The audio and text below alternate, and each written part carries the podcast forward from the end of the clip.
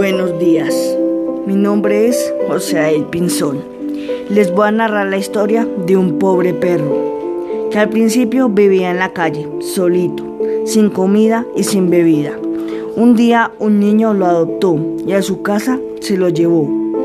Al principio lo alimentaba muy bien, pero después no podía alimentarlo, ya que su padre se había quedado sin empleo. Tuvieron que abandonarlo y otra vez el perro quedó en la calle.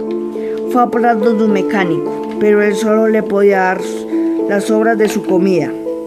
Y el perro estaba desnutrido y otra vez tuvo que irse. Terminó en la casa de unos señores que al principio lo querían mucho, pero después lo empezaron a maltratar. Maltratándolo todos los días casi lo matan hasta que un día el perro huyó. Fue a parar en una veterinaria, en donde hicieron lo posible para salvarlo, pero no lo lograron. El perro falleció y se dice que todas las noches se escucha sus ladridos de dolor y la comunidad nunca olvidará el nombre del perro maltratado.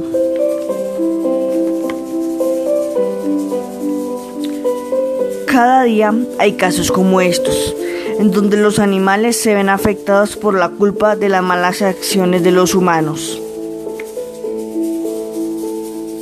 Los animales no son peluches, son seres vivos que cuando los lastiman sufren